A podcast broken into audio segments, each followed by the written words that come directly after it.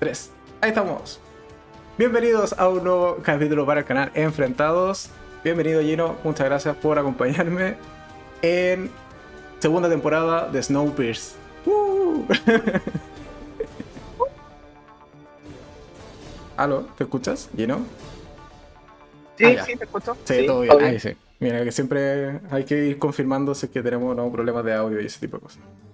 Eh, Sí, por favor, avisa. Capítulo yo creo un tanto especial, puesto que hace, no un año, pero sí hace ya bastantes meses atrás, eh, iniciamos los enfrentados con la primera temporada de Snowpiercer y, y en esa oportunidad la comparamos con la película. No me acuerdo el año, pero era una película del 2017 creo, por ahí, más de un par de años antes. Y que al final de cuentas sirvió para un poco inaugurar lo que eran los enfrentados. Así que Hoy día traemos la segunda temporada que se terminó de emitir en Netflix hace un par de días y como ya tenemos el video previo, vamos evidentemente a hablar con spoiler de la primera temporada, así que si no la han visto, los invitamos a ir a ver el otro video, que es el resumen de toda la temporada y evidentemente el día de hoy vamos a estar comentando con spoilers todo lo que pasó en esta segunda temporada y si nos gustó en realidad o no nos gustó tanto. Así que eso, simplemente partir por primeras impresiones. ¿Qué tal te pareció la segunda temporada de Snowpiercer? Sí, me gustó mucho y como dices, también tiene todo este toque de, de celebrar casi, no un año, pero 250 capítulos después casi, eh, en tu canal, de estar enfrentándonos acá de nuevo. Eh, así que tiene todo este toque emocional aparte, pero fuera de eso, es una muy buena serie. Como- sigo manteniendo la línea, creo que es, desde esta primera impresión, es una serie que se perfeccionó, que agarró lo bueno, agarró la angustia, agarró el contexto, agarró como su universo y lo profundizó aún más. Y eso no, y, y lo que te comentaba un poquito antes, como eso hace que sea una serie muy inmersiva, al menos en mi caso. Entonces, en verdad siento como que soy capaz de, de revisar esta lucha social, de revisar estas situaciones de guerra, de no guerra, de posguerra incluso. Eh, pero es una muy buena serie y encuentro que está hecho con mucho cariño y está muy bien armada eh, desde ese punto de vista. Tiene un villano nuevo, tiene personajes nuevos, tiene profundizaciones nuevas, así que tiene muchas predicciones nuevas. Así que desde ahí me pareció muy interesante. Sí, yo también lo comparto. De hecho, o sea, un punto que comentábamos en el video anterior que hicimos de respecto a Snowpiercer y cuando lo comparamos con la película, creo que en esta segunda temporada se expande aún más este universo del Snowpiercer y algo que me pasaba mucho respecto a la primera temporada era que un poco quizás de entender estas dimensiones o qué tan realista es esta distopía, creo que en esta segunda temporada se logra de manera correcta. O sea, al final de cuentas hay cierta sutileza y ciertos detalles que vamos a ir comentando más adelante, pero en el global uno puede decir como, sí, mira, esto es posible, o sea, pues si tienes la infraestructura para armar un tren de esas magnitudes con una vía que sea a nivel global, evidentemente el Snowpiercer podría servir o podría funcionar. Y creo que por el lado de, de- ese eh, aspecto, desde, desde ese punto de vista, la serie funciona mucho mejor en esta segunda temporada. Y expande muy bien este universo del Snowpiercer. Así que por eso es punto positivo. Y también la incorporación de un villano que en principio o en la primera temporada no, no teníamos un villano. Era básicamente esta lucha de clase o, lucha social entre la cola y al final de cuentas el resto del el Snowpiercer que era la gente que de una u otra manera se había ganado el puesto en el, en el tren. Y ahora en esta segunda temporada, eh, comenzando con el final que, imp- impactante que tuvimos de la primera, nos incorpora no solo un villano, sino otro tren, más vagones, más personajes y estar con- está unido a esta segunda temporada de manera bastante orgánica. O sea, yo en ningún momento me cuestioné, bueno, quizás al principio, pero más allá que eso, que realmente existiese este segundo tren o existiese toda esta el resto de comunidad que también logró sobrevivir varios años de una u otra manera. Así que por ese lado creo que fue una buena segunda temporada en cuanto a la continuación. Creo que continúa bastante bien la historia respecto a lo que veíamos en, la primera temporada y hacia el final de la primera temporada. Sí, de hecho continúa segundos después de, del término de la, primera temporada, como tiene una continuidad muy rica que te, te lleva a decir, ya, sí, no ha pasado nada entre medio, no me he perdido de nada, veamos cómo se va resolviendo. Entonces, eh, yo creo que coincido contigo en esto de que eh, hace todo, hace que todo funcione. Están los riesgos que se corren, están las cosas, las ganancias que se corren con este segundo tren, por ejemplo, con esta nueva gente que llega, con cómo se desarrolla ese nuevo tren, qué está pasando, es el misterio en torno a eso, qué pasa con las lealtades, qué pasa con, lo, con las traiciones entre medio. Eh, debido a esta nueva llegada, porque llega este personaje que ya profundizaremos, pero llega esta figura que fue el Salvador por ese momento, que fue la persona que creó el tren y creó la salvación para la humanidad, en realidad. Entonces, wow. Fue interesante ver cómo se desarrollaba eso. Eso. Sí, y solo para como englobar la idea de un poco darle el contexto, así como para la, gente que, que pueda solo estar viendo este video y no conozca realmente la serie, básicamente, y un resumen muy, muy rápido de lo que fue la primera temporada y como he señalado contexto, Snowpiercer, una serie futurista, distópica, donde todo el planeta está congelado y solo existe este tren, que es el Snowpiercer, que recorre el mundo a través de una vía que es eh, infinita, entre comillas, porque al menos da la vuelta al mundo completa.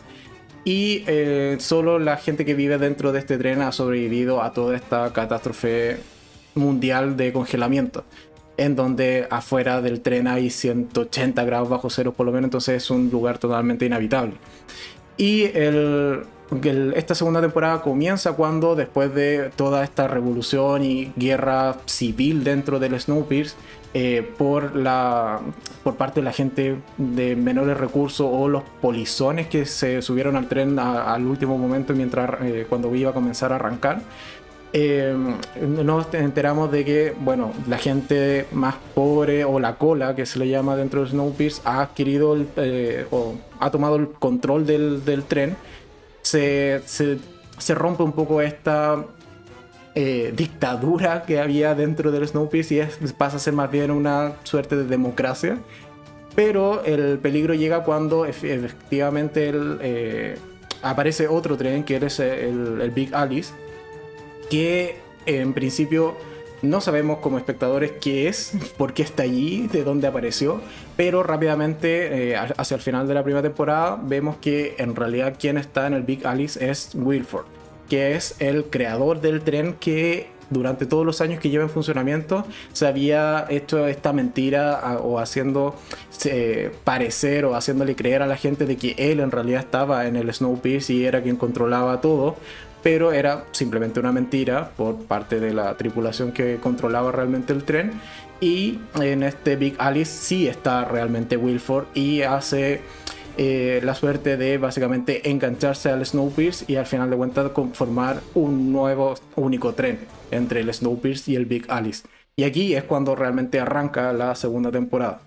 Así que ahí, contexto. Y con esto nos pasamos a comentar básicamente personajes que yo creo que es lo que más nos interesa. Partamos por un personaje que se incorpora en esta segunda temporada y yo creo que da mucho para comentar y si bien te parece lleno, comencemos por Alex. ¿Quién es Alex? Uh. Alex es la hija que no se sabía si estaba, o sea, que se presumía muerta debido a que nunca llegó, la hija de Melanie, de la ex eh, jefa de, tripulación eh, en, las sombras en realidad. Eh, llega su hija que ella había abandonado a, su suerte porque no llegó y después vemos que hubo una traición en torno a, esta situación por parte de Wilford frente a Melanie, donde no, no, se esperó más y por eso ella lo abandona porque había que partir. pero en realidad vemos que él la salvó de cierta manera y estuvo todo el tiempo con en, el Big Alice junto a Wilford. Entonces llega Alex y llega con mucha ira, evidentemente llega con mucho enojo, mucha traición, porque su mamá la abandonó en su momento y sin entender con más contexto, porque evidentemente eh, la historia era la que se estaba contando. Entonces, me parece que es un... Ella le queda muy bien el personaje a la actriz. Eh, como me pasa que de pronto es sentir que estaba muy perdida, muy perdida en el mundo, muy perdida como en la en no saber a quién creerle y su expresión facial, su como su, actuación en torno a esto es totalmente comprensible, como que representa esta angustia, esta angustia muy adolescente, esta, también esta eh, capacidad que tiene para, casi que heredada de la mamá podría llamar, como de ser ingeniera eh, frente a la locomotora y, empezar a, trabajar en torno a eso. Entonces, eh, es un personaje que tiene muchas facetas, tiene muchos como niveles de, de proceso durante este, esta segunda temporada donde vemos que al principio es muy dura, vemos que al principio es muy eh, controladora, no sabe qué, en qué creer, cuando, y terminamos viendo y vemos su proceso donde forma una relación de nuevo con Melanie y empieza a saber como la verdad o su verdad, y ella empieza a tomar partido y empieza a generar como este tipo de alianza con la cola o con el Snowpiercer que antes no tenía, llegando incluso al final a enfrentarse a Wilford eh, para salvar a, Melanie, que ya, ya veremos en qué andaba. Sí, yo creo que también, o sea, es uno de los personajes que pasa del odio al amor en realidad con, con, de cara al espectador, porque claro, te lo presentan al, al inicio de, esta segunda temporada como efectivamente la hija de Melanie, que ya durante la primera temporada sabíamos que Melanie era la hija que básicamente daba por muerta que, y que tuvo que abandonar en pro de el Snowpiercer. O sea, tuvo que básicamente Melanie elegir entre el Snowpiercer o su hija y eligió el tren. Así como, como buena ingeniera, pero bueno. El punto es que, claro, nos presentan este personaje que un poco viene a causar revuelo en cuanto a, emociones y también a toda esta subtrama media política que también tiene esta segunda temporada. Pero en principio, efectivamente, es un personaje que odia a Melanie porque ella está 100% dirigida por Wilford y está convencida de que Melanie básicamente la abandonó y nunca hizo nada por ella. Entonces tiene todo este odio que a lo largo de la temporada va a ir cambiando de matices hasta que al final de cuentas termine por un lado perdonando a Melanie y por otro también uniéndose al Snowpiercer y dándose cuenta al final de cuentas de que Wilford no es tan bueno como dice o no hace las cosas por un motivo que sea bueno, o sea, o sea, benevolente, sino que en realidad lo hace simplemente por codicia, poder y por todo lo que vamos a comentar de Wilford más adelante. Así que es un personaje que crece bastante, que al menos al principio no me gustaba, y eso hay que reconocerlo. No sé a ti si te pasaba lo mismo, pero yo chocaba bastante con Alice, o sea, con Alex al, principio. Sí, al principio era súper plana en realidad, como que tenía este unifoco que era odio a mi madre porque me abandonó eh, con su motivo y está bien, pero en realidad eh, no había más que eso. Dice, y tenía esta, esta faceta de ser el títere de Wilford. Pero eh, con el tiempo y con esta como careta que se saca Wilford y que uno empieza como a, a ver, ella también se da cuenta y se da cuenta y hace este duelo de, de qué está pasando, de que en realidad a quién le creo.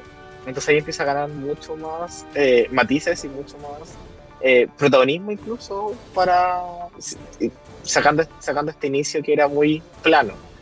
Entonces, y la vemos y vemos cómo se desarrolla y vemos cómo aprende nuevas cosas de Melanie y vemos cómo se enfrenta a sus miedos. Entonces, lo hace muy interesante ver.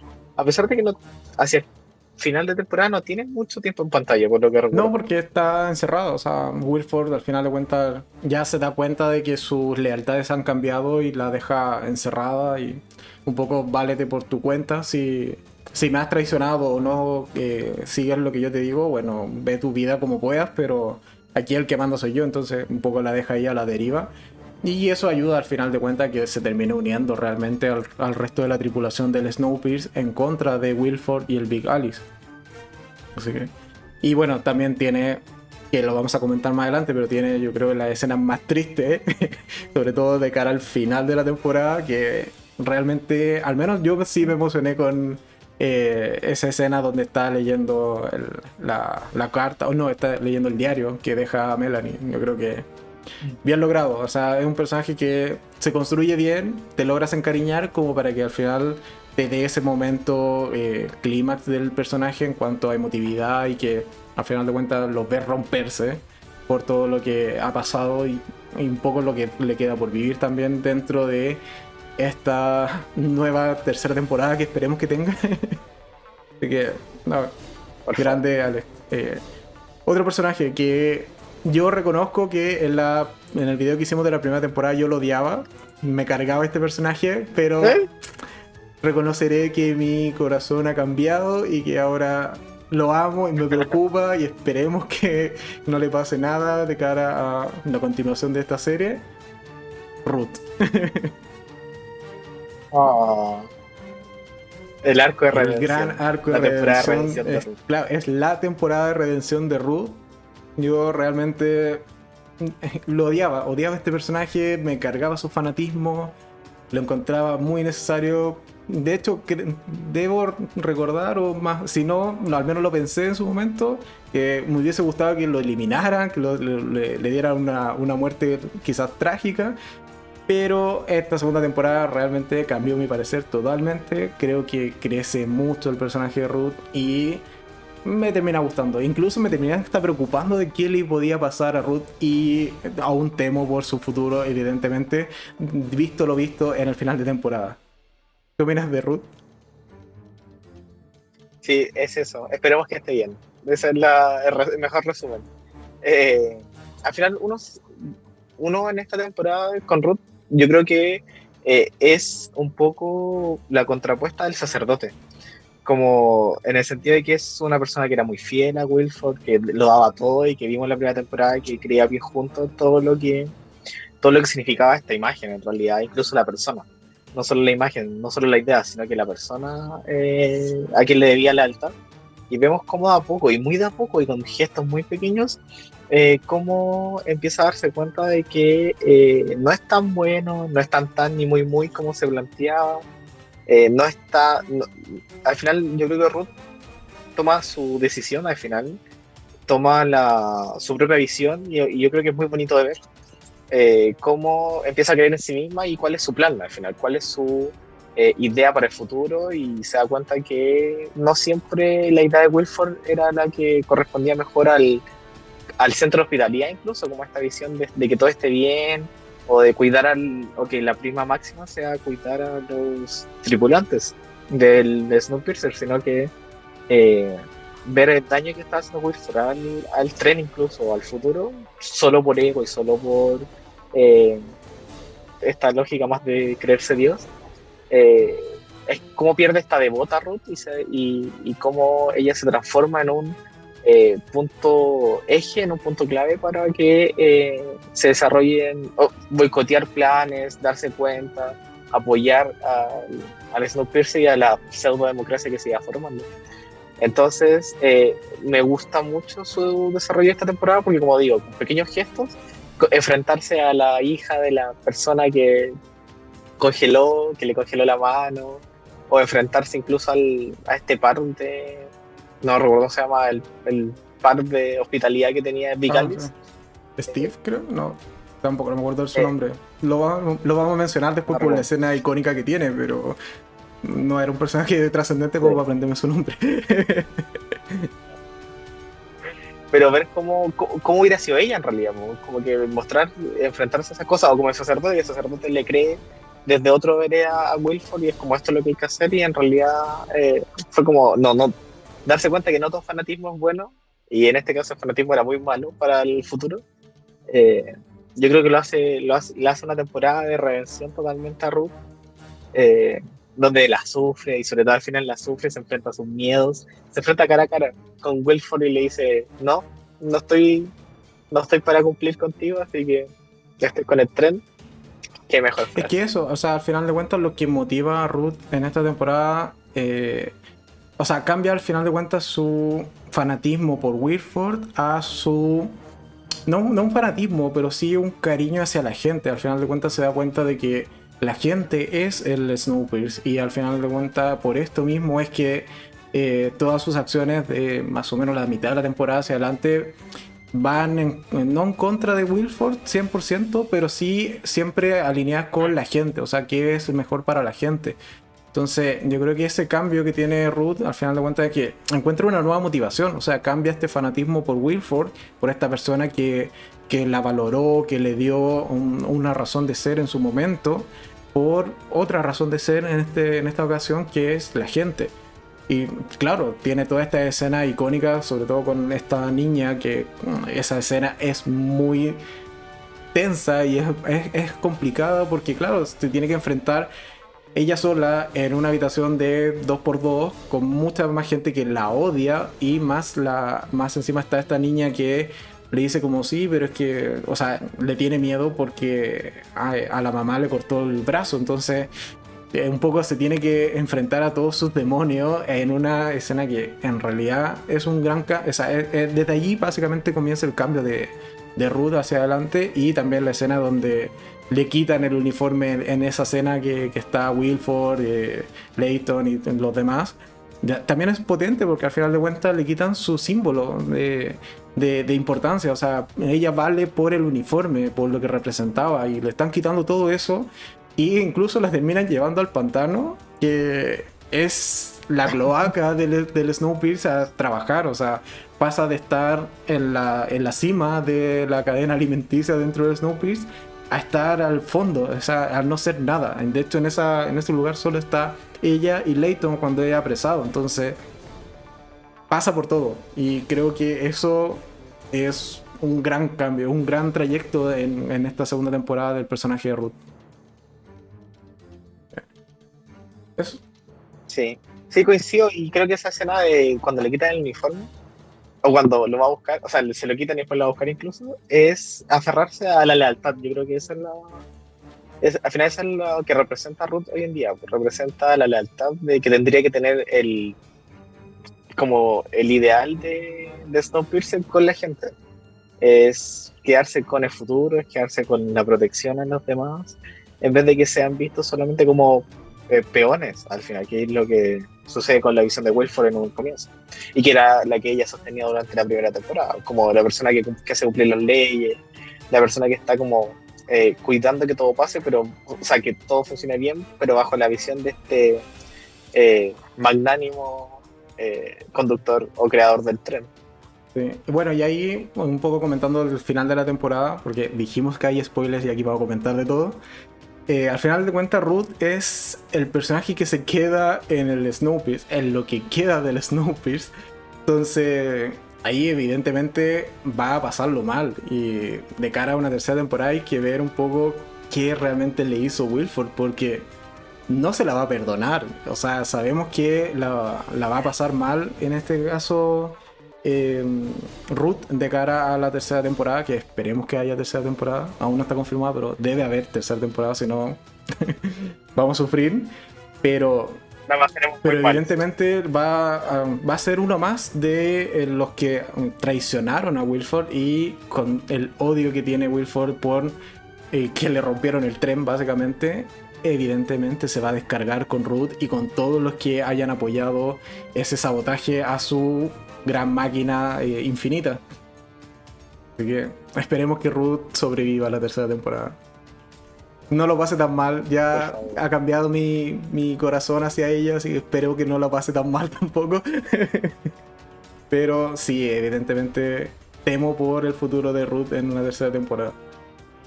Y nos pasamos a ya uno de los protagonistas de esta serie, que es el gran Leighton. ¿Qué pasó de ser oh. la nada en la cola a ser rey del Snowpiercer y en esta segunda temporada vuelve a ser la nada de la cola? ¿Qué opinas de Layton? Sí, de hecho yo creo que tuvo menos punch que en la primera temporada, porque claro, en la primera temporada tenía como toda esta línea donde él descubría quién era en verdad Wilford y qué sucedía y, y todo, todo sucedía alrededor de lo que él iba investigando. Entonces yo creo que esta segunda temporada se convierte en esta persona que no sé si es uno de los protagonistas, pero tiene un, para mi gusto, como un aspecto más secundario. El que todos confían, el que empieza a guiar quizás eh, las acciones de Snowpiercer, pero en realidad ya no, él solo representa como la esperanza o, esta democracia que se estaba planteando. Y, em, y deja de funcionar, entonces él solo, yo creo que en esta temporada pasa que todo esto que sucedía alrededor de él en la primera temporada, que era Wilford y todo, eh, se convierte solo en, la, en el archienemigo de Wilford. eh, y, hace que motiven y, se enfrenten y que todo suceda alrededor de ellos. Pero siento que él en esta temporada no tiene este punch que tenía, que tenía en la primera, sino que tenía solo él se encarga de unir. Es un personaje que para mi gusto une eh, como eventos, pero no sentí que desarrollara y tiene la motivación y si es como la cara de la, de la revolución, es la cara de la democracia, pero no recuerdo mucho más como de él en esta temporada, fuera que sea el, que maquina y el que idea los planes y el que le pone como la garra, pero siento que hay cosas más interesantes que pasaron. La pasé peor viendo como Roach eh, con su familia iban a la... No, no es congeladora, pero el los ponían en, en invernación. El incubador ese. Como que siento que lo, pasé más mal viendo eso que viendo a, a Leighton en la cloaca porque tiene, esta aura como de mm. superhéroe, que sabéis que en realidad no sé si le ha pasado algo malo, porque, porque si él se muere, se muere la revolución. Entonces, al menos en la segunda temporada, no estaba tan en riesgo. Como quizá ahora una tercera. No, totalmente. Eh, mira, antes de continuar, bueno, mandarle un saludo a toda la gente que nos está viendo y que han ido dejando comentarios en el chat, porque eh, hoy día inauguramos esto de que se vean eh, allá, se ve como por el lado de Gino los comentarios que van dejando en el chat, así que agradecido y un saludo a todos los que están eh, dándonos buena vibra en los comentarios, así que eso, y un saludo especial a Caco que por interno me dice que la saluda, así que saludos Caco, te echamos de menos por acá, esperemos que puedas volver pronto, te queremos Caco. Sí. Hay que pensar, hay que pensar, hay que Eso, ya. Eh, Leighton, bueno, Sí, evidentemente Leighton, yo creo que esta segunda temporada está. Es este, o sea, está bien armado esto de que sea el personaje que al final de cuentas logró tocar el cielo dentro de Snowpiercer y se le va a ir desmoronando todo lo que tiene como concepto y como idea al final de cuentas, o cómo al final de cuentas dirigir esta suerte de democracia dentro del Snowpiercer. Y eso está bien logrado. O sea, evidentemente le creemos esta decadencia y cómo se va rompiendo al final la, democracia. Y no solo por desmérito de él o porque no haga bien las cosas, sino que es también por la proeza y hacerlo bien por parte de Wilford. O sea, es un tipo que sí piensa bien las cosas y después vamos a comentarlo más en detalle, pero es un gran villano. Y se le, se le, se le presenta como un gran antagonista a Leighton, que por lo demás tampoco tiene una estructura tan armada. O sea, el concepto del orden dentro del Snowpiercer eh, en esta segunda temporada está súper latente.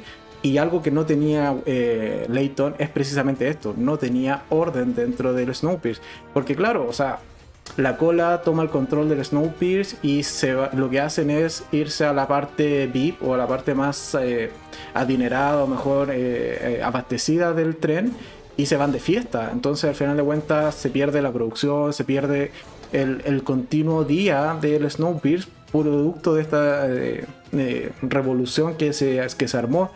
Y Leighton no es capaz, al final de cuentas, de rearmar esta estructura sociopolítica que debe regir dentro del Snowpiercer. Y de eso se aprovecha eh, Wilford de manera espectacular. al final de cuentas lo hace muy bien, aprovechándose de todas estas flaquezas que representa o que muestra Leighton. Y al final de cuentas, claro, pierde el poder eh, en, algún momento de la temporada y eh, Wilford al final de cuentas vuelve a asumir y lo que hace es básicamente eso, poner orden a, eh, en desmedro de las libertades, de la democracia y él básicamente se vuelve a convertir en un tirano que hace y deshace porque es la forma en como él ve que esto puede funcionar. Y ciertamente la gente dentro del Snowpiercer también al final de cuentas lo acata por miedo, por respeto, por admiración, pero lo acatan. Entonces un poco lo que te deja este, eh, esta segunda temporada es que la tiranía en el, el Snowpiercer funciona y la democracia no, no sé. Yo al menos me he quedado con esa idea. Discutible totalmente, pero... sí, sí, porque eh, creo que, que, das muy bien en el punto de esto de que la democracia no tuvo la oportunidad de que funcionara. Totalmente. Porque apenas eh, llegaron llegaron al poder, se puede decir, o llegó la democracia al poder donde decían de que eh, se despejó en la primera temporada eh, lo que sucedía con Wilford, que en, realidad no era, y que era Melanie, y que estaba ahí como tomando el poder. eh, se derrumba esta imagen, esta imagen de Dios que había eh, y de Salvador. Pero que, gracias por Semana Santa, aprovechemos. eh, pero eh, en esta segunda temporada uno ve que el, que el intento de democracia nunca funcionó porque Wilford fue muy inteligente y lo boicoteó. Entonces, yo creo que al final eso es lo que eh, te quiere transmitir la serie, que, que si no se le da la oportunidad, en realidad no es que no haya funcionado la democracia, sino que la tiranía tuvo más poder, más inteligencia que, y logró hacer ver que no funcionaba. Porque nunca hubo el intento, y, y lo dicen varias veces, o sea, hay un trabajador que siempre sale que es como el, el secundario número uno, eh, eh, que siempre aparece y dice, no, Wilford es mejor y esto no es lo que nos prometiste, nosotros que te apoyamos. Entonces, evidentemente, si tú no dejas que la democracia gobierne de cierta manera, evidentemente va a empezar a perder todos esos adeptos que creían levemente en tu proyecto.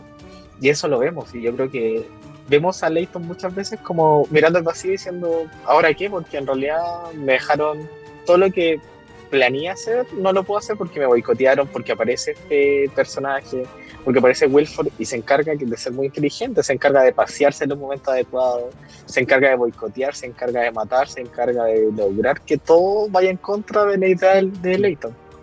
Entonces, en ese sentido, como tener este protagonista que era la luz de esperanza y tener este villano que en realidad se lo, lo comió con, la, con su oscuridad, que es, muy es mucha oscuridad, eh, es ver a Leighton cómo se desarma. En realidad, poco a poco le fueron quitando el poder, poco a poco le fueron quitando la herramienta, los deseos, incluso las ganas. Yo recuerdo muchas escenas donde está así como, eh, ya no tengo nada mejor que hacer, eh, intentémoslo, pero pero ya no, no, no, queda otra opción que caer en los brazos de Wilford. Es que Wilford tiene eso de, de manipularte con darte, quitarte como motivaciones para la vida. O sea, a Ruth la, tiene como la tenía como súper devota por esto, porque le dio una motivación en la vida, le dio un objetivo.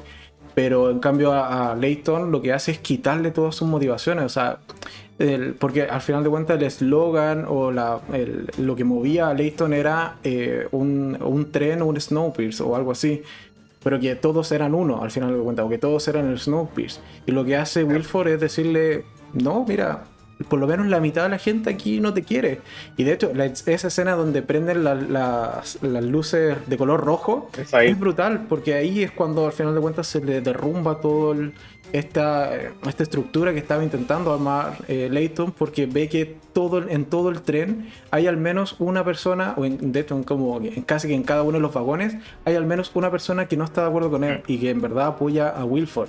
Entonces, y no, no tiene las herramientas ni quizás la experiencia, porque él era ex detective, o sea, no es un político, no tiene la, destreza incluso para poder manejar a toda la gente que hay dentro del Snowpiercer. Y un poco a, lo que llega en algún punto es casi imitar de alguna manera a Wilford con quizás eh, acciones quizás más bien tiránicas o que eh, al final de cuentas el fin justifica los medios pero no lo llega realmente a ejecutar porque no va con sus convicciones, pero es un poco la desesperación del personaje de no saber qué hacer, o sea, es como, ok, aquí todos quieren, a, o sea, todos veneran a Wilford por miedo, ¿Qué, ¿qué, tal si yo mismo me transformo entonces en un tirano y que me teman a mí? Pero bueno, como no va con las convicciones, no lo termina ejecutando, pero aún así el personaje se lo plantea porque está desesperado, o sea, y al final opta por perder el control del tren y irse al pantano y que después lo acompaña Ruth, pero un poco es, es, es, este personaje que lo terminan destruyendo y que muy bien como, como tú indicas, o sea, no lo dejaron gobernar. Sí, evidentemente no lo dejan gobernar en ningún momento. Sí, es increíble la cantidad como de propaganda que tiene. Bueno, quizás acá uniendo con lo que pasa con Wilford, pero eh, en esta red detective, en esta red de gobernador, igual lo que pasa con Bess, ¿Bess se llamaba? La nueva detective. Eh, Till. Eh, oh, sí, Till. Till, eso, ¿por qué dije Bess? Till. Eh, lo que pasa con Till es, es, como cubriendo este rol de Leighton de detective, eh, que la cantidad de propaganda, la cantidad de, de propaganda como eh, underground que existe en, en el tren, es, cuando empiezan a, a, empieza a morir gente, empiezan a mutilar gente y para hacer la W de Wilford en sus manos. la W. Entonces, este tipo de cosas es, es puro ataque constante frente a la imagen, frente al deseo de, la democracia. Y decir, no, acá hay alguien que tiene más poder y que es capaz de hacer todo esto. Y que tiene seguidores y, que tiene toda este, esta tropa de, seguidores y de armamento y de gente que lo sigue ya sea por miedo o por creer en su proyecto. Entonces, eh, Leighton la pasa muy mal. Y, y, su, y, a, su mano como Till, eh, que era lo que hacía Leighton anteriormente de ser político, eh, también descubre y sigue, sigue, apoyando a Leighton. Pero pasa esto, pasa que se van descubriendo todas estas cosas que minan la confianza en realidad. Y lo vemos muy destruido hasta el final. Hasta el final. No, totalmente. Bueno, y aquí un poco ya para ir uniendo quizás un poco con, con el, lo que en verdad es el, el gran personaje de esta temporada, que es Wilford. Simplemente mencionar esta que por un lado le quitan el tren a, a Leighton, pero también le quitan la persona que ama o la persona que al menos siente algún cariño y algún tipo de emoción, que es Josie. recordar que Josie en la primera temporada fue congelada muy sutilmente por nuestra querida Melanie, pero se lo perdonamos porque es Melanie. Pero termina con eh, quemaduras por congelamiento o congelación bastante graves. Y a lo largo de esta temporada, que yo creo que es como la inclusión de la mayor ciencia ficción que tiene esta. Bueno, considerando que es un tren gigante que anda por el mundo, pero dentro del universo, esta capacidad que tienen estos dos médicos que estaban en el Big Alice de poder regenerar el tejido eh, que ha sufrido alguna quemadura por congelación a niveles brutales porque le crecen hasta las cejas a, a Yossi. Es también un poco la demostración de poder, o sea, Wilford le, está diciendo súper claro a Leighton como tú no tienes idea de, de, todos los recursos que tenías acá y mucho menos de los que yo poseía, poseía en el Big Alice, siendo que éramos, no sé, 40 vagones con 100 personas. Entonces no tienes idea de nada. Y es parte de este sabotaje a la mente, al final de cuentas, de Leighton, de decirle como, hijo, usted váyase, salga de acá, no tiene idea.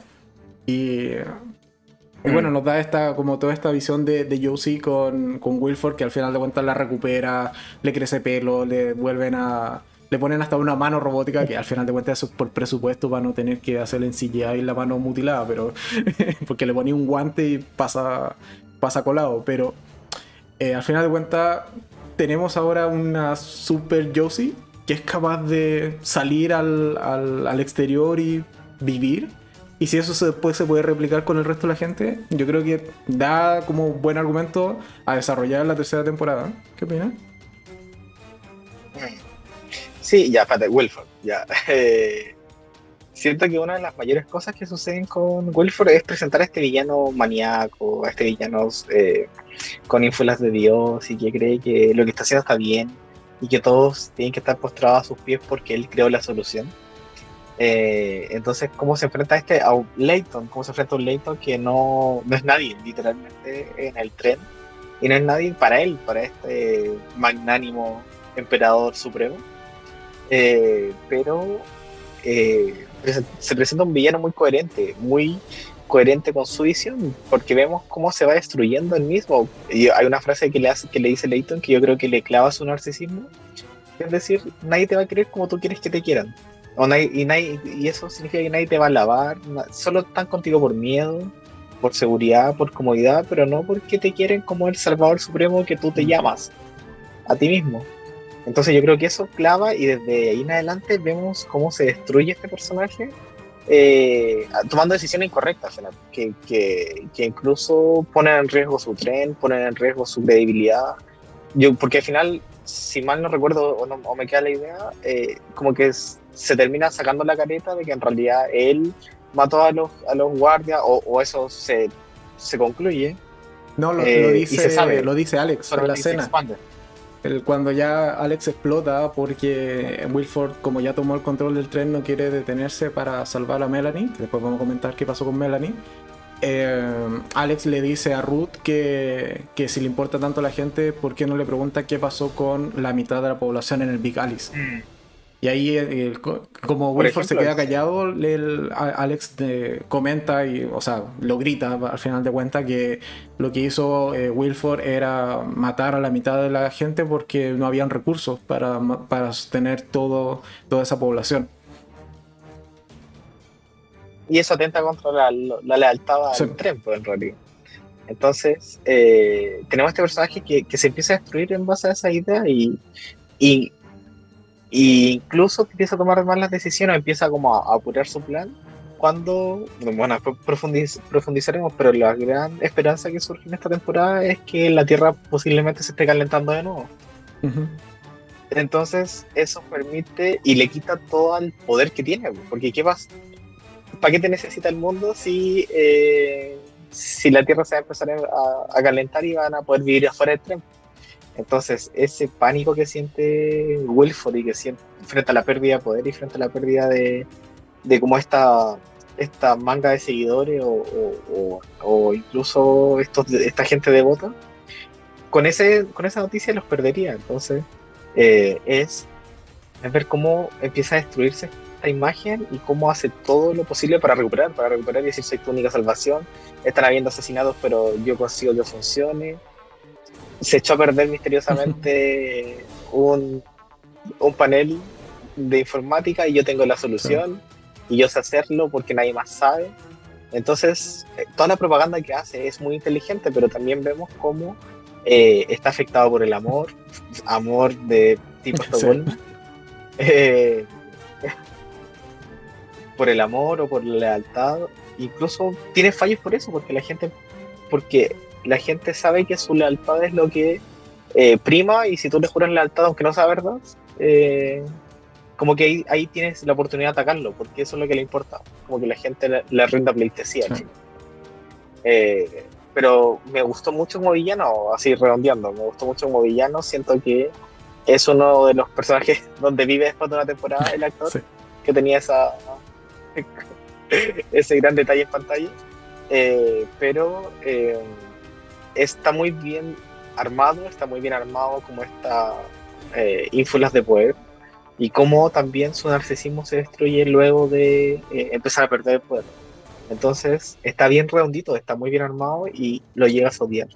Como me pasa a mí, lo llegas a odiar mucho porque todo lo que hace es posible, todo lo que hace es verdad y todo lo que hace es, es probable que suceda si no se toman las medidas como aprovechar, él es la característica ahí humana de aprovechar la oportunidad cuando existe.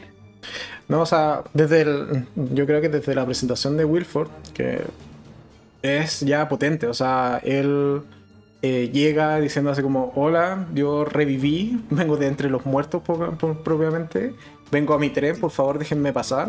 Y claro, se topa con que hay todo un nuevo reinado dentro del Snowpiercer y poco a poco se, se, empieza al final de cuentas a manipular, a tener eh, cierta una red de espías dentro del, Snow, del Snowpiercer. Eh, hace toda esta demostración de seguidores y poco a poco al final de cuentas se va inmiscuyendo en la política y en el control del, del Snowpiercer. Y claro, o sea, desde su presentación original, que él está en medio de un pasillo de uno de los vagones sentado en un trono, porque él es el rey y es el rey que viene un poco a, recuperar su corona. Y ese es el papel que juega durante toda la temporada. Pero vemos que es manipulador que no le importa a la gente. Lo único que le importa en realidad es su es su tren. O sea es su poder es su tren y que la gente le sirva o sea de una u otra manera como un recurso. Entonces, y tiene escenas muy potentes, o sea, con toda esta manipulación que hace con las personas, con este chico que era como el, encargado de bienestar, ¿no? ¿cómo se llama? Eh, Steve, le llamémosle Steve. le llamaremos Steve. Con toda esta escena que tiene en la, en la bañera, es brutal. O sea, hace que se suicide. Y, y es una escena que cuando la vi fue como, de verdad, de verdad tiene ese poder sobre la gente. Y después vemos que no es primera vez que lo hace, es casi una práctica regular y que hay, bueno, hay gente que ha sobrevivido, sí, pero hay muchas otras que no sobrevivieron porque al final de cuentas no le dio la gana y listo. O sea, no me servías más o me defraudaste de una manera y suicídate. O sea, yo no me voy a manchar las manos, hazlo tú. Entonces, llegar a ese poder o a esa capacidad de control. Y, bañarse en su sangre, bañarse en su sangre. Sí, claro, o sea. Qué mejor escena de tengo poder sobre ti. De, claro, o sea, están ambos, y ambos desnudos en la, en la misma bañera. Entonces, ya es una escena bastante extraña que, no sé, en verdad eh, al final de cuentas sirve para presentarte al, villano que es un tipo totalmente desquiciado. O sea, está el caos en el, en el Snowpiercer y lo que plantea es hacer un circo, por ejemplo, es reabrir el vagón del circo. Y uno, yo al principio fue como, ¿pero por qué? Porque claro, al final de cuentas es parte de su locura, es como, mira, yo aquí tengo todo bajo control, aquí no hay, ningún, no hay ninguna revolución, no hay nadie que esté descontento y miren, diversión, acá está el circo. Entonces, es un gran villano y como tú señalas, lo terminas odiando, sí, totalmente. Terminas odiando. Sí, incluso pasa, la mejor muestra su, de su control o su poder incluso eh, incluso su capacidad de no dejar cabo suelto es que al final la, gente la gente que fue espía, la gente que mató a los otros, a los reparadores y que lo apoyó, él los termina matando porque es como se hace la justicia en Snowpiercer. Entonces en realidad él no tiene lealtad más que hacia sí mismo.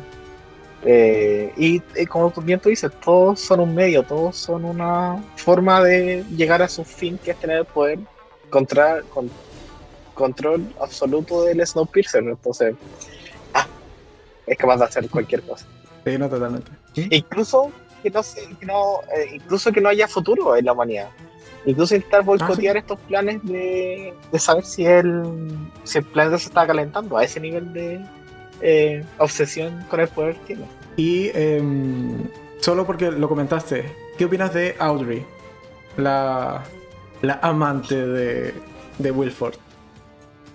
Ay, lo odié mucho porque era, ella se figuraba como la persona que podía eh, inmiscuirse quizás en sus planes y jugar con este amor que le tiene, esta obsesión incluso. Porque Audrey viene a ser como el único amor de Wilford aparte del, poder y de la Pero ¿es amor eh, o es simplemente la chica bonita que puede controlar y en realidad lo hace porque quiere? Yo creo yo creo que él puede estar enamorado de Audrey. Yo, creo que él puede estar eh, obsesionado, pero de este amor como de. Siento que Audrey también es capaz de jugar este juego muy bueno de eh, soy totalmente devota a ti y te sigo y hago lo que quieras. Entonces es esa obsesión la que lo enamora. No sé si está enamorado de ella. Creo que está enamorado de, de como este juego, este juego de roles de obsesionados mm. entre ambos.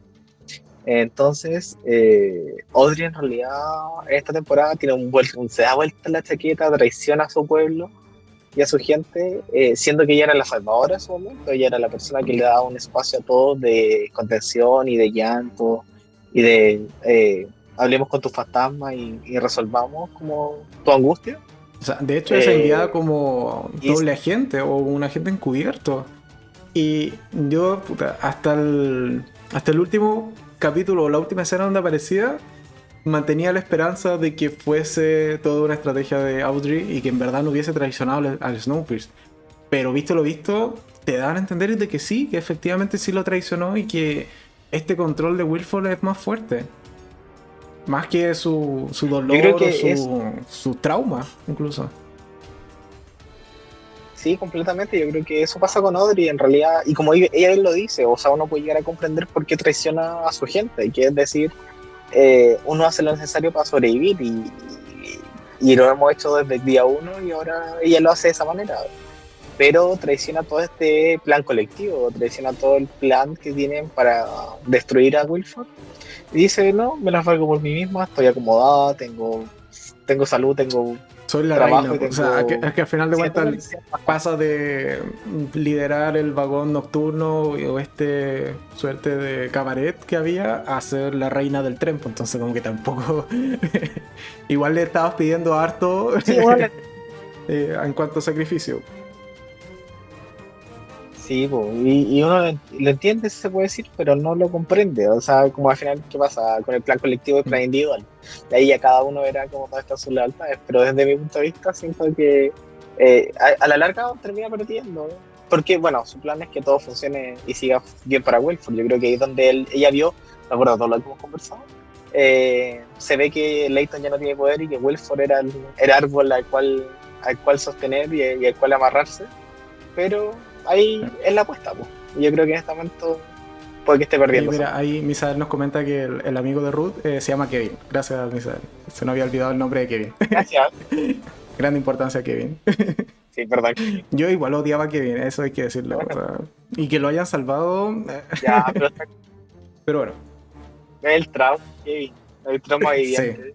Y, y Audrey, mezclámoslo con Con Audrey. ambos. Audrey es capaz de de hecho, ambos, ambos han, han pasado por lo mismo. O sea, ambos se han estado en la bañera con Wilford, se han suicidado y después los han salvado. Han pasado por el mismo trauma. Y ambos sienten de una u otra manera la misma devoción hacia eh, Wilford. Que son los dos traumados. Pero bueno, y llegando Sí, a ese pero- punto, nos queda la gran protagonista, la salvadora de la humanidad, nuestra querida llamada Melanie. ¿Qué opinas de Melanie en esta temporada? Oh, Melanie, siento que ella es tan buena actriz y ella es tan. Como me gusta mucho este personaje empoderado y femenino que existe y que le da rienda suelta a la inteligencia. Es la, es la creadora desde la primera temporada de este plan para que el mundo sobreviva y, y vemos de que desde el minuto uno ya deja abajo Wilford porque se da cuenta de que eh, es capaz de poner ponerse a sí mismo antes que la humanidad y lo deja fuera y tomar ese riesgo y, y- y se y sacrifica de esa manera a su hija eh, yéndose antes de que Wilford se subiera al tren. Pero eh, me gusta mucho el personaje de empoderamiento femenino que da. Eh, es la persona que se da cuenta mirando otras cosas, estando en otra situación, en una situación de mierda donde su vida estaba a punto de, eh, de perderla, se da cuenta de que la Tierra se está calentando y que cayó un copo de nieve y dice, wow, esto significa que se está calentando la Tierra, creemos un plan y bueno, debido al contexto ella es la que se sacrifica para dejar contento a Wilford yendo a investigar este, esta situación, pero es una temporada donde ella se muestra, muestra que es capaz de hacer este sacrificio, muestra que es capaz de hacer este sacrificio a pesar de que su hija recién se había encontrado con ella, de que habían recién se están vinculando y existía como este esta necesidad de, de reparar su relación. Pero por el bien de la humanidad, ella eh, se sacrifica. Que realidad. nuevamente, o sea, es el Y- motivador de Melanie. O sea, es la humanidad. O sea, es su segunda vez que deja de lado a su familia, hija. Y al final de cuentas la mueve esto de el bien mayor. Y es un personaje que se pasa sacrificando y que al final de cuentas por eso tiene como esta... eh, este mini camino, camino del héroe, porque al final de cuentas tiene que sacrificar cosas por un bien mayor, que es, en este caso, en, principio era el Snowpiercer y ahora es la humanidad completa, dado que se da cuenta de que quizás la Tierra se esté calentando. O sea, Sí, y, la vemos mucho menos debido a este sacrificio que sucede fuera, en una, en una torre de investigación, en un centro de investigación que queda cerca de una de las paradas, virtuales paradas del Snowpiercer. Eh, Snowpiercer. Eh, pero eh, vemos como también ahí se enfrenta a esta, como a esta situación donde em, pone toda su inteligencia y pone toda su capacidad de reflexión y de eh, atreverse a hacer cosas para eh, aumentar y en la esperanza en el mundo, incluso llegándose a sacrificar, incluso llegándose a no sabemos qué pasó con ella, pero a sobrevivir, a buscar la manera de sobrevivir comiendo ratitas, a buscar la manera de sobrevivir eh, racionando su comida, teniendo la esperanza incluso de que el Snowpiercer va a ver por ella. Eh, y cómo alucina y cómo vemos un capítulo donde hay mucha angustia, donde hay mucha eh, necesidad de sobrevivir. Y ella lo hace muy bien, uno hace, hace muy bien este juego de, eh, de no sé si llamar actuar, pero sí de eh, representar cómo es esta soledad y cómo es este sacrificio necesario, este camino del héroe. Creo que ella lo representa muy bien y que te deja totalmente angustiado durante toda la temporada saber qué pasó con ella, porque a mitad de la temporada nos presentan de que el Snowpiercer no paró. Sí. Entonces yo creo que ese juego que hicieron en esta temporada, decir, wow, Melanie no vamos a ver hasta el final qué pasó con ella, o incluso más, eh, es muy angustiante. Y De hecho- de hecho te lo comenté, representar o sea, esto- te lo comenté porque los últimos dos capítulos se emitieron juntos y cuando los comencé a ver te dije, oye, eh, por lo que estoy viendo, este, nosotros ya vimos el final de, temporada en los capítulos previos y está claro esa escena donde que es el capítulo centrado en Mel para ver qué realmente pasó hoy en, todo su viaje a esta estación meteorológica y que al final de cuentas vemos eh, todos los problemas que tiene, que se le cae la antena, que se le acaba el alimento, etc. Le pasan una serie de tragedias.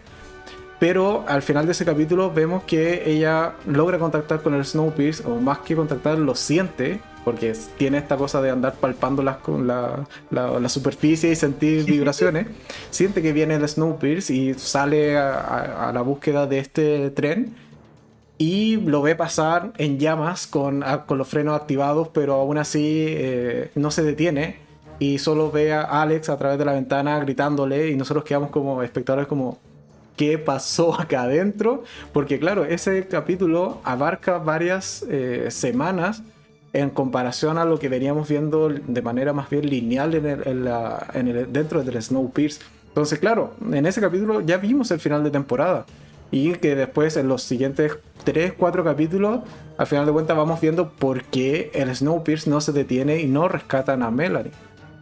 Entonces, yo cuando vi, o sea, comencé a ver el capítulo final fue como, pucha, ya sé que esto se va a descontrolar, que aquí va, va algo va a ser Wilford para al final de cuentas realmente tomar el control del Snowpiercer y no frenar. Y esa escena donde se pone a acelerar la máquina full, cosa de tomar la, que la punta tome la pendiente y no se pueda detener, es muy tensa y está muy bien hecha de, hecho, este mensaje o esta conversación que tiene con, con Ben, que está en la punta del Snowpiercer, le dice como, puedes frenar todo lo que quieras, pero yo tengo más potencia. Y le da full la mm. potencia y le da lo mismo, incluso destruir no sé, los frenos por último, o sea, por ejemplo, del de Snowpiercer.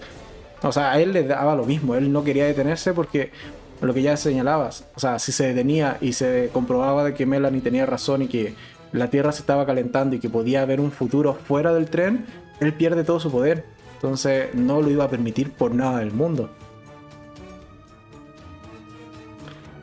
Sí, es increíble como vemos esto y ya con el spoiler final de las últimas escenas de la temporada donde vemos que probablemente, o es lo que nos dan a entender hasta este momento, porque hasta que no haya cuerpo no lo vamos a confirmar, eh, que Melanie se, hubiera sacrificado porque eh, la batería que donde estaba su traje como que la salvaba del, frío exterior, eh, no iba a alcanzar a, sobrellevarla hasta que volviera Snowpiercer o hubiera otra oportunidad incluso, entonces ella hace un diario, un registro de campo donde uno se comunica con Alex, que como desde eh, una experiencia póstuma, eh, y se despide y es capaz de comunicarse de cierta manera con ella, como de mencionarle en ese mismo registro de que iba a dejar conectadas las baterías porque importaba más eso, importaba más el futuro de la humanidad que su propia vida y que ella iba a salir con felicidad a la nieve sabiendo que iban a, iba a estar esos datos eh, de forma eh, resguardada. Y lo vemos y vemos como al final podemos ver que su sacrificio, si es que existió, porque insisto, que hasta que haya cuerpo no lo vamos a confirmar, eh, como vemos con su sacrificio, su sacrificio de frutos y que su investigación confirma que se está calentando eh, partes de la Tierra. Entonces, eso te brinda otra perspectiva de lo que puede venir más adelante. Pero antes de, esa parte, o sea, ¿qué opinas del, del, final en sí? O sea, es un final que igual se repite un poco con el de la primera temporada porque ya la nueva, si hay tercera temporada ya no van a ser 1034 vagones, sino van a ser quizás menos, bastante menos. ¿Qué, ¿Qué, te pareció cómo resolvieron eso? El cómo realmente decirle a Wilford, mira, no te vamos a seguir haciendo caso y esta es la forma de eh, igual ir a rescatar a Melanie. ¿Qué te, qué te parece? Destruyamos por acá. Wow, siento que es, eh, como lo hablamos acerca de Wilford, siento que es el punto exacto donde Wilford se demuestra que no tiene poder para, en todos. Entonces, donde este, este proyecto que era Josie, que era la persona que iba, iba a ser el, la punta de lanza de enfrentar enfrentamiento contra el Snowpiercer desde el Big Alice, en realidad se, fue una máquina que le jugó y lo, y lo traicionó. Eh, es la persona que se da, que, que ocupa su poder nuevo, su máquina, su, lo más, como hablaba, lo más eh, de ciencia ficción que existe hoy en día eh, en este universo. Y vemos como ella eh, destruye al vagón para separarse y al final como generar estos dos trenes de nuevo a la fuerza. y vemos como, como el Snowpiercer tiene secuestrada a Aubrey, que es la persona que es que impide que que Wilford haga explotar más o menos o, tome otras consecuencias frente a Snowpiercer o a los primeros vagones que son los que se separaron. Y eh, nos lo hemos conversado y es como cómo van a unirse de nuevo, cómo van a juntarse, que es por lo que se esperaría que sucediera que en este símil de, cómo terminó la primera temporada. No, totalmente, porque ahora, o sea, eh, es, lo que tú dices, pues es una destrucción de los vagones, o sea, eh, y es bastante creativo y está esa escena donde se empiezan a romper el, techo del, vagón del acuario y se empieza a congelar el acuario como por dentro, está, eh, está muy bien hecha y que cuando ya estalla realmente el acuario y se logra separar el, el Snowpiercer en dos porque explota ese vagón, eh, te, da, te da el sentido de que, ok, por un lado el Snowpiercer que de hecho lo comentábamos, es como igual fue el camino que hicieron para realmente después ir a buscar a Melanie para un poco la teoría de si Melanie está viva o no, o alcanzaran, alcanzaban a ir a buscarla mientras tuviese viva o tuviese posibilidad de vivir. Y claro, parten el tren a la mitad, el Snowpiercer con un par de vagones de cola debió haber dado la vuelta, o sea, la misma vuelta que ya hizo cuando dejaron a Melanie cerca del, de esta estación de meteorología que por lo menos se demora un mes, aun cuando, según ven, ahora son un Ferrari y pueden ir más rápido. Sí, pero por lo menos unas dos semanas o una semana y algo se debieron haber demorado y ya no el mes completo, sí, pero igual un par de días. Mientras, claro, por otro lado, el, Snow, el, Big Alice lo que hace es empujar el resto de los vagones que quedan y probablemente va a seguir su rumbo. Entonces, después la pregunta que, que tú planteabas es cómo los van a unir porque evidentemente, bueno, de hecho es el mensaje final que tienen en esta temporada de, bueno, ahora hay que ir al, al, Big Alice o al tren mayor y volver a tomar el control. Pero ¿cómo los vas a unir? Está, está complicado porque mm. técnicamente el Snowpiercer, su frontal, no tiene como las mismas abrazaderas ni como esta forma de engancharse que sí tenía el Big Alex y por eso al final de cuentas se logró acoplar también al, al resto de los vagones pero entonces tiene que ponerse delante del, Big Alice y que el Big Alice como que choque con él y ahí se puedan unir. No sé, es como... Me interesa saber cómo van a resolver esa unión porque en algún momento tiene que ocurrir en la tercera temporada y esperemos que tenga tercera temporada. Sí, es lo que esperamos y seguiremos con esas dudas, pero yo siento que de esa manera eh, logra ser una temporada muy redondita, muy esperanzadora, es la angustiante al mismo tiempo, porque todo lo malo que pasa sucede por algo bueno, como a la larga, viéndolo desde eh, como big picture, desde lo de afuera. Uno puede ver que esto eh, tiene, tiene una esperanza y lo que hablamos, quizás no, no veo que pase más de una tercera, si es una cuarta muy forzada temporada, mm. pero ya, yo también, creo que con, este, tres eh, con esta esperanza final. Así que. Y ya, ya como para, para ir un poco cerrando e, este capítulo, que llevamos ya una hora y un poco más. Eh, ¿Teorías o qué esperas ver en una presunta o eventual tercera temporada? ¿Qué te gustaría ver en una tercera temporada? Solo si nos saltamos el cómo, cómo se van a unir. Solo si nos saltamos. eh, yo creo que va, si es que no se logra unir, quizás pase esto de que finalizando la última temporada, que esperamos que sea, como que van a ser las bases de otra, eh, de otra civilización, pero también eh, siento que puede estar muy cercano a lo que sucede en la película, que lo vimos en el primer enfrentado, que era esto de lo que sucedía, en la película, que en realidad se destruía el tren, se destruía todo, y que viendo cómo actúa Welford igual es posible porque eh, como que en esta escena donde él empuja y que incluso se puede descarrilar el tren en esta pendiente, eh, lo hace porque no quería rescatar a Melan y no quería perder este poder. Entonces yo creo que podemos tener estas dos opciones. O, o existe una colonia nueva y donde en Sudáfrica van a poder calentarse un poquito más, que es como en la zona donde están Sudáfrica, Sudamérica, donde está un poquito más eh, caliente la tierra. O eh, en realidad Wilford prefiere destruir todo y que todo explote y, y, aparezcan en la mitad de la nieve todos porque eh, es capaz de, o sea, es, la posibilidad de enfrentar y perder su poder. Entonces, eh, por un lado siempre puedo hacer eso y por otro lado, como en teorías más pequeñas, por favor que Ruth esté bien. por favor que Alex esté bien. O sea, Alex está bien con los demás, pero que cuando vuelva, como que eh, yo siento que ser la nueva Melanie, en realidad. Por favor, que a eh, ti le den un buen argumento en la tercera temporada, porque en esta. Por favor. Era un muy buen personaje en la primera, en la segunda ahí está de relleno, pero es un relleno mal, mal relleno. Así que esperemos que la tercera le den, un buen papel a Til, por favor. Ella se lo merece. Y, y, vamos a, yo creo que nos vamos a sorprender en cómo Wilford eh, está enfrentando a su nuevo tren. Tengo la sensación de que va a haber gente que se va a enfrentar a él, como nueva gente, como van a aparecer y mencioné que están todos los de la cola, esperemos que los de la cola sobrevivan. No, yo creo que, bueno, lo que yo espero es que evidentemente ver un Wilford mucho más descontrolado, mucho más eh, tirano incluso, porque al final de cuentas le tocaron la fibra más sensible para él porque es el tren. O sea, yo creo que Wilford dentro de su concepción no tiene nada más sagrado ni más venerado o amado incluso que el tren. Y literalmente lo partieron a la mitad. Entonces eso eh, lo va a descontrolar y va a volverse mucho más tirano, mucho más salvaje eh, en, este periodo que va a pasar probablemente de, eh, de, cara a una tercera temporada. Porque por un lado, Wilford mucho más descontrolado.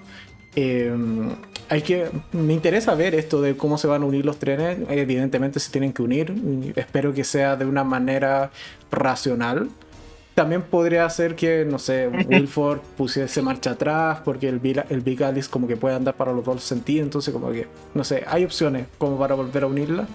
También, de hecho, te lo comentaba cuando terminamos de, ver la serie, eh, quizás rescatar estos 40 vagones que dejaron abandonados en la primera temporada. Mira, son recursos extra, algo de eso puede servir. Mm, aún habría que limpiar los cadáveres, sí, pero por último pueden servir de comida, incluso, no sé. Ivo. Ivo, totalmente, pero bueno, en la película comían eh, gusanos y, bichos, así que aquí pueden quizás volverse caníbales contar de sobrevivir. Eh, en cuanto a los personajes, bueno, Ruth que sobreviva, por favor. Ahora, ahora sí, al final de este video puedo decir que Ruth sobreviva, no como en el de la primera temporada. Eh, Melanie, mira, yo creo que Melanie no está muerta, pero tengo esta sensación de que es un buen cierre para el personaje. Entonces, no sé si incluirlo después en una tercera temporada quede orgánico o quede como correcto, porque es el sacrificio mm. del héroe, al final de cuentas, lo que vivimos en esta final de temporada. Entonces, em, me encantaría volver a verla, sí, porque es un gran personaje. Pero no sé qué tanto funcionaría o qué tanto se valoraría su sacrificio al final de cuentas. Así que ahí tengo como sentimientos encontrados con Melody. No sé qué, opinas tú. Mm. Sí, también. Ahora que lo mencionas de esa manera, sí. O sea, quizás solo esta lógica de desaparecer. Yo espero que quizás haya creado una colonia en alguna en alguna centro de investigación por ahí, pero lo veo difícil. Pero hasta que no haya cuerpo no lo Sí, o sea, yo tampoco. Y de hecho, por algo te ponen ese plano donde se ve que hay como un caminito o hay algo para recorrer detrás de la cueva de que, que encontró Melanie. Y sabemos que es como una cueva termal de manera natural, entonces hay calor, hay. O sea, quizás no haya ratas para que siga alimentándose, pero de que puede sobrevivir en cuanto al frío, eso sí se da por entendido de que es cierto. Entonces, hay que ver cómo, cómo lo puede hacer Melanie. Quizás esperar a la siguiente vuelta del tren en un año más y que cuando pase aparezca así como al lado de la vía, así como, hola, ¿me recuerdan?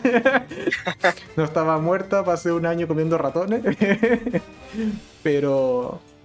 ahí la veremos. Eh, ¿Qué otro personaje? Bueno, Layton, que no sé si va a volver al poder.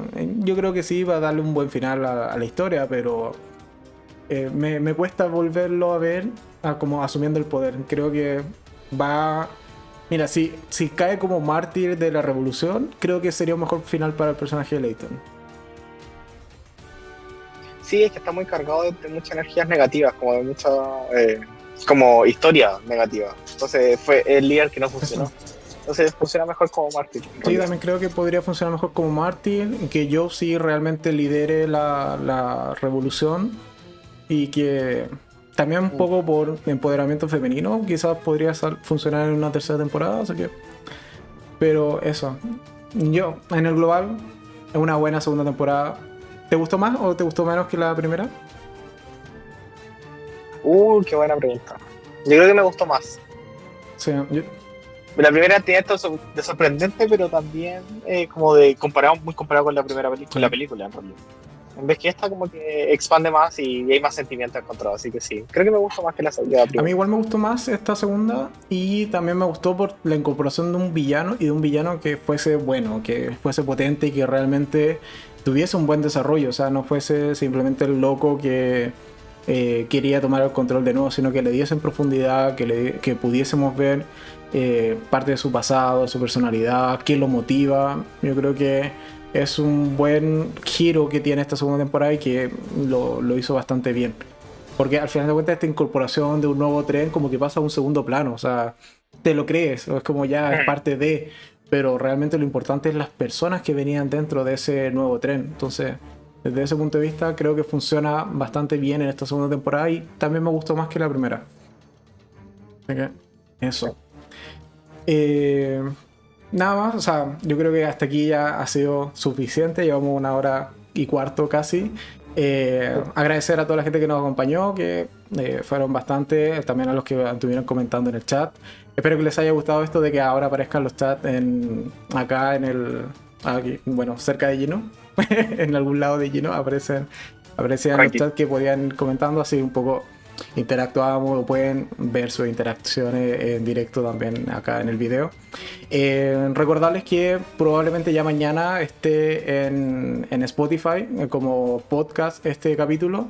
Eh, también, evidentemente, lo estaré anunciando por las redes sociales, en Instagram principalmente, que es donde más publico. En Instagram, tanto del canal como el, el mío propio. Así que eso, muchas gracias, Lleno, por acompañarme nos vemos el próximo sábado, si todo sale bien, con lo prometido es deuda. Igual hubiese quedado bien en Semana Santa, de hecho fue un comentario que hiciste, pero eh, si todo sale bien, la próxima semana debiese ser eh, la segunda temporada de eh, The Handmaid's Tales, que ya la vi y no he querido avanzar con la tercera solo para centrarme en esa segunda y la opinión es que sean solo de esa segunda y que no tener spoilers de la tercera, pero si todo sale bien, el próximo fin de semana, también sábado, en torno a las 4 de la tarde, hora de Chile, debiese ser el capítulo de la segunda temporada de eh, The Handmaid's Tales, que está muy buena y tengo muchas ganas de comentar con Gino. y también de comenzar la tercera, sí. también hay que ser sincero. El final que tiene la segunda, me, me, me he aguantado mucho las ganas de comenzar a ver la tercera sin haber hecho ese video, pero espero aguantar lo suficiente hasta el próximo sábado. Así que eso, muchas gracias Gino, muchas gracias a todos los que nos vieron. Y tu, tu despedida. Adiós Gino. eso, eh. nos, veremos, estamos viendo. Un gusto haber terminado este, este, este proceso de Snowpiercer en realidad. Y vamos por la tercera temporada. Gracias a todos los que estuvieron. Y con eso me despido. Nos veremos muy pronto. Eso, nos vemos muy pronto. Muchas gracias a todos los que nos vieron. nos vemos en un siguiente capítulo. Adiós.